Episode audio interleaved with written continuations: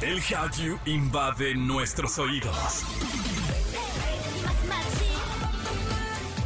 Súbete a la ola coreana. Caras bonitas y coreografías perfectas.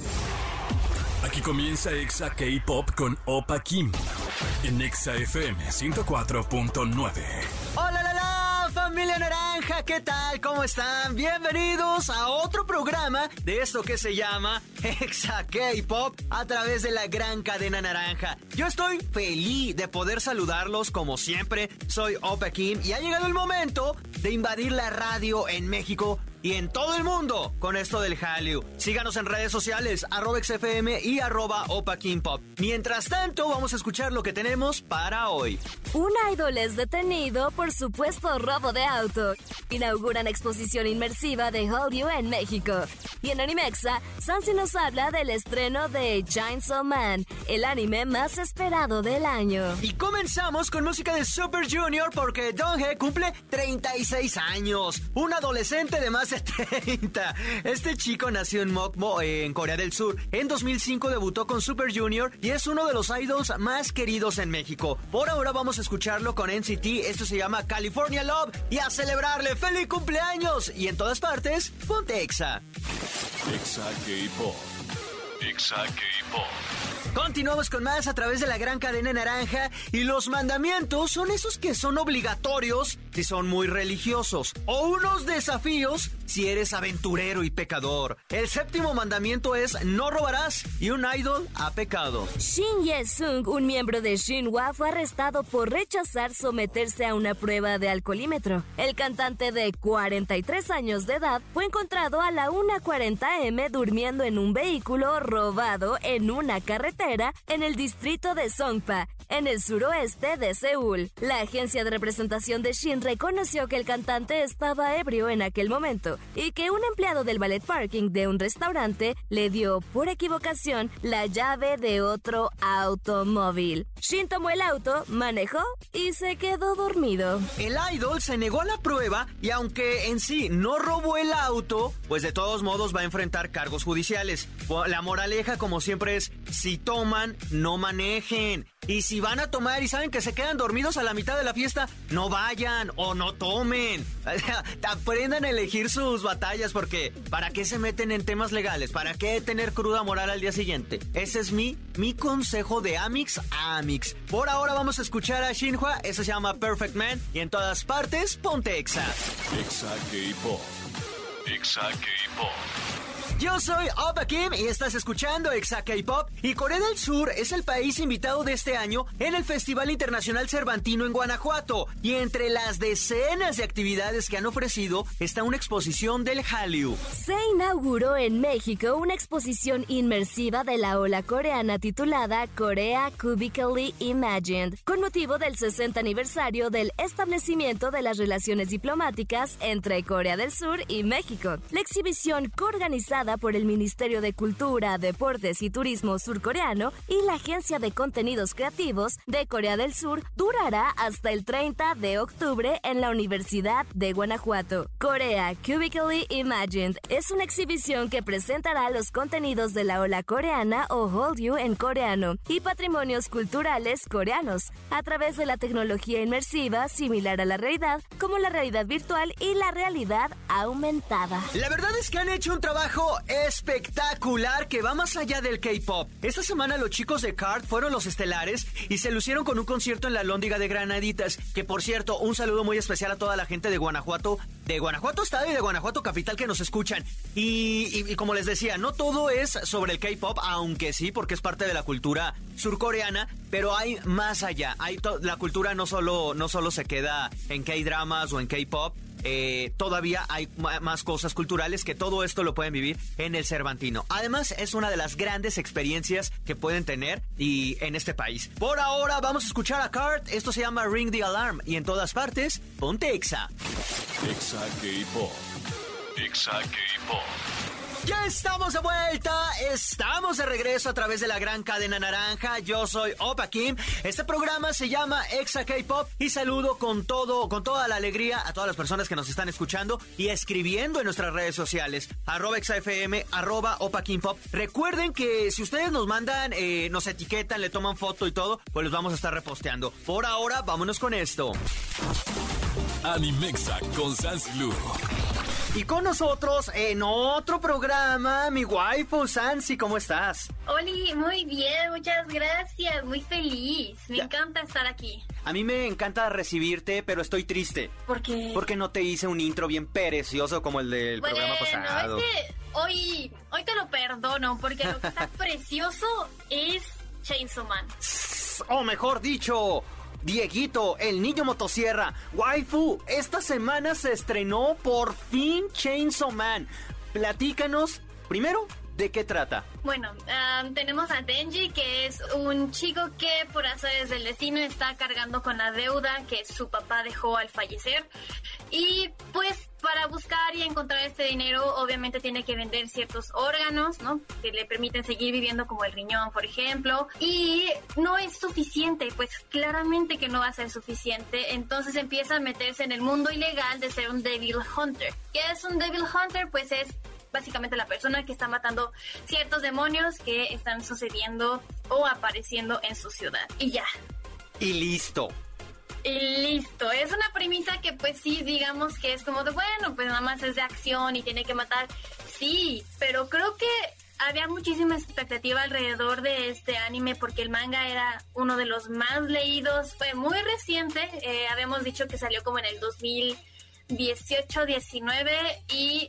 Luego, luego se empezaron a hacer los planes para hacer este anime porque sí vale muchísimo la pena. La historia es muy buena, el dibujo de Tatsuki también es una joya, pero lo que vimos ya animado creo que vale mucho, mucho, mucho la pena que todos les den una oportunidad para verlo. Si bien es el primer capítulo, creo que ha sido una joya de capítulo porque aquí te va. A ver. Hemos visto, y al menos lo que me choca a mí de ciertos animes, sobre todo en los primeros capítulos, es de los personajes principales que empiezan a hacer sus diálogos ellos solos para contarte un poco de, de dónde vienen, cuál es su historia y qué va a pasar en el anime, básicamente. Y es casi todo el capítulo lo que te empiezan a explicar de, bueno, es que mira, yo soy esta persona, bla, bla, bla. Y aquí no pasa, o sea, si bien pasa, nada más son tres minutos, tres minutos que son suficientes para saber cuál es la historia, eh, qué es lo que está sucediendo, a dónde vamos a ir en los siguientes capítulos y todo lo demás es desarrollo de la trama y todo está bastante bien contado. ¿Te encantó el, el primer capítulo, waifu? Creo que sí atrapa, ah, siento que es, ah, pues viniendo obviamente de estas expectativas y viniendo un poquito de, sí me gusta de qué trataba ya el manga, siento que sí fue un muy buen primer capítulo. Am, no quiero hacerles mucho spoiler, pero básicamente su pantalla va a estar en color rojo todo el tiempo. No, dilo, dilo, porque yo ahorita te voy a decir lo que mi, mi, mi, mi Es que, percepción. a ver, A ver, hay, hay demasiada sangre, sí, es muy violenta desde un principio, sí.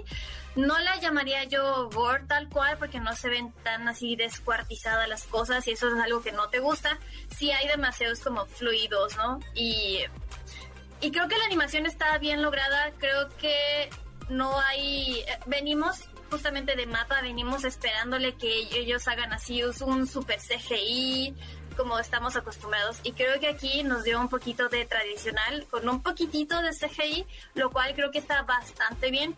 No sé si es porque estoy muy casada también con Jujutsu Kaisen, pero siento que ese flujo de animación me recuerda mucho a Jujutsu. Y la verdad es que a mí me gusta. Sí, está increíble. En verdad el primer capítulo es una belleza. Está como lo dice la waifu. Está violento, pero también tiene momentos tiernos. Hay un personaje que se llama Pochita Ay, que sí. yo me enamoré. Lo vi y dije, ay, quiero uno así en mi vida. Lo quiero.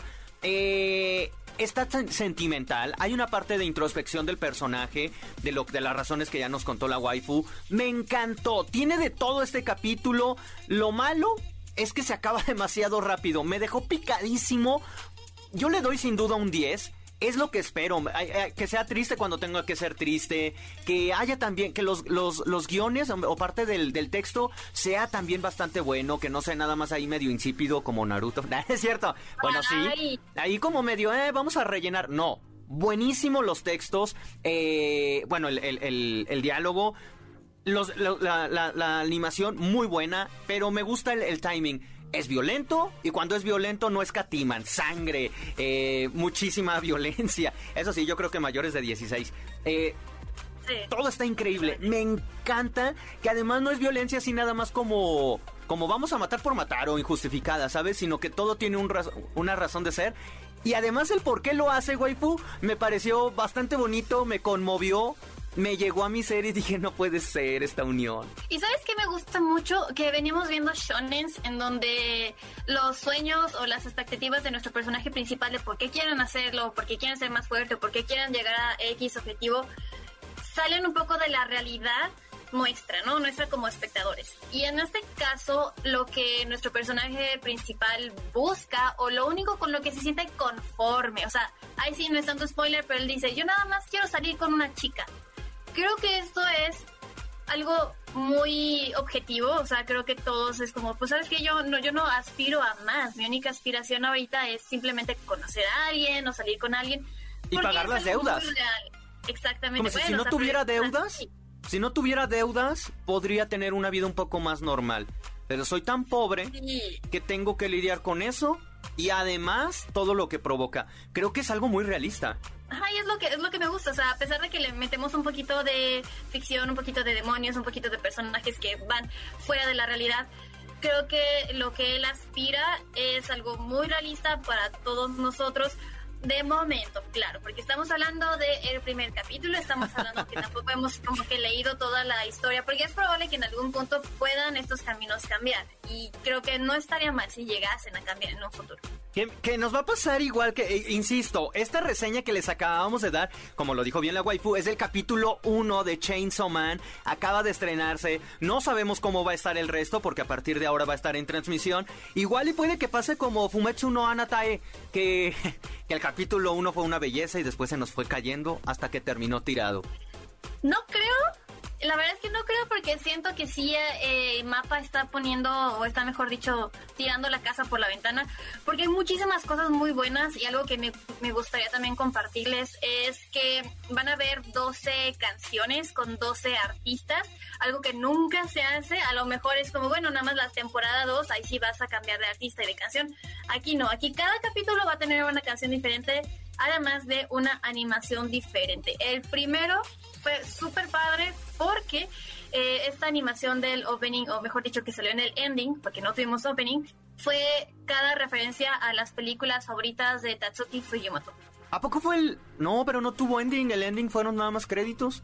Entonces sí fue el opening. O sea, sí, es que sí fue yo el opening. que empezamos y luego hubo canción y luego hubo serie y luego hubo canción. No, no, no, es el opening, pero pero el porque sí no, no, hay créditos, hay créditos nada más, ajá. Entonces van a ser 12 openings diferentes. Ok, pues habrá que... Y las bandas, las bandas son realmente buenas, o sea, porque usted me diría, bueno, pues es que nada más es una bandita y no, hay muy buenas, desde creadores de Tokyo Ghoul, desde um, Demon Slayer, hay muchísimas, muchísimas de renombre. Eevee, que es como uno de mis eh, bandas favoritas japonesas, va a estar ahí. Ok, pues habrá que estar atentos. 12 capítulos que ya nos dijiste, waifu. Tentativo, pues sería hasta finales de diciembre, inicios de enero del próximo año. O sea que vamos a tener suficiente Chainsaw Man por ahora. Sí, y además todos los animes que se están estrenando, creo que va a ser una buena temporada, un buen cierre de año de anime. Sí, ya la próxima semana les hablaremos de todos los que se estrenan, porque está el regreso de Bleach, está Spy Family, está también... Ay, ¿cuál, cuál más salió? Bueno, les vamos a platicar ya eh, de todo esto en los próximos programas. Yo definitiva, ¿ver o no ver, waifu? Ver, ver. 100%. 100%. Es más, nos quedamos sobrados del 100%. Véanlo, es una belleza de, de, contenido. Waifu, muchísimas gracias por habernos acompañado. Recuérdanos tus redes sociales donde te podamos ver, seguir. Arroba Facebook, Instagram y Twitter. Perfecto. Por ahora, vamos con música y en todas partes. Ponte Exa. Exa K-Pop. Y mis bebecitos, llegamos a la parte final de este programa. Muchísimas gracias a todos ustedes por haberlo hecho posible, por haber estado con nosotros y estar escuchando la misma música al mismo tiempo. Para que vean, así funciona esto, amixes. En esta línea del espacio-tiempo, estamos compartiendo una hora, un presente. Y como lo dijeron en el multiverso, el futuro es desconocido, pero solo hay una cosa muy cierta que yo los espero en el próximo programa. Gracias a toda la gente que nos escuchó eh, en la Ciudad de México, evidentemente, en el Estado de México, en Celaya, en Piedras Negras, en Guadalajara, en Quito, en Ecuador, en Mérida eh, a todos los que nos escuchan a través de xfm.com y a los que nos escuchan a través de plataformas en aplicaciones como eh, TuneIn. Que por cierto, me llegó el chisme, eh, y a Piedras Negras también, que me llegó el chisme de que próximamente vamos a estar en Monterrey. Ya cuando se haga un hecho, o no, no, no puede ser que yo mismo me haya, me haya hecho la sal, me haya echado la sal, perdón, pues se los voy a comentar. Pero ojalá y sí, ojalá y sí. Y luego ya vamos a dar un tour eh, próximamente. Hay muy K-popero, espero ir pronto a Guadalajara. Por ahora los invito a dos cosas. Una, a que escuchen nuestro podcast en su plataforma favorita, lo, lo encuentren como Exa K-Pop. Y dos, a que nos acompañen en la próxima emisión, porque vamos a hablar de los nominados de los Music American Awards, que hay varios grupos de K-Pop. Además, Hybe hace la obra de, de todo el año, donando millones de pesos. Y en Chisme Time vamos a hablar de este acto supuestamente racista por parte de Crush. Todo esto en el próximo programa. Cuídense mucho, tomen agüita, sean felices. Yo soy Opa Kim y los espero en la próxima. Adiós opinión.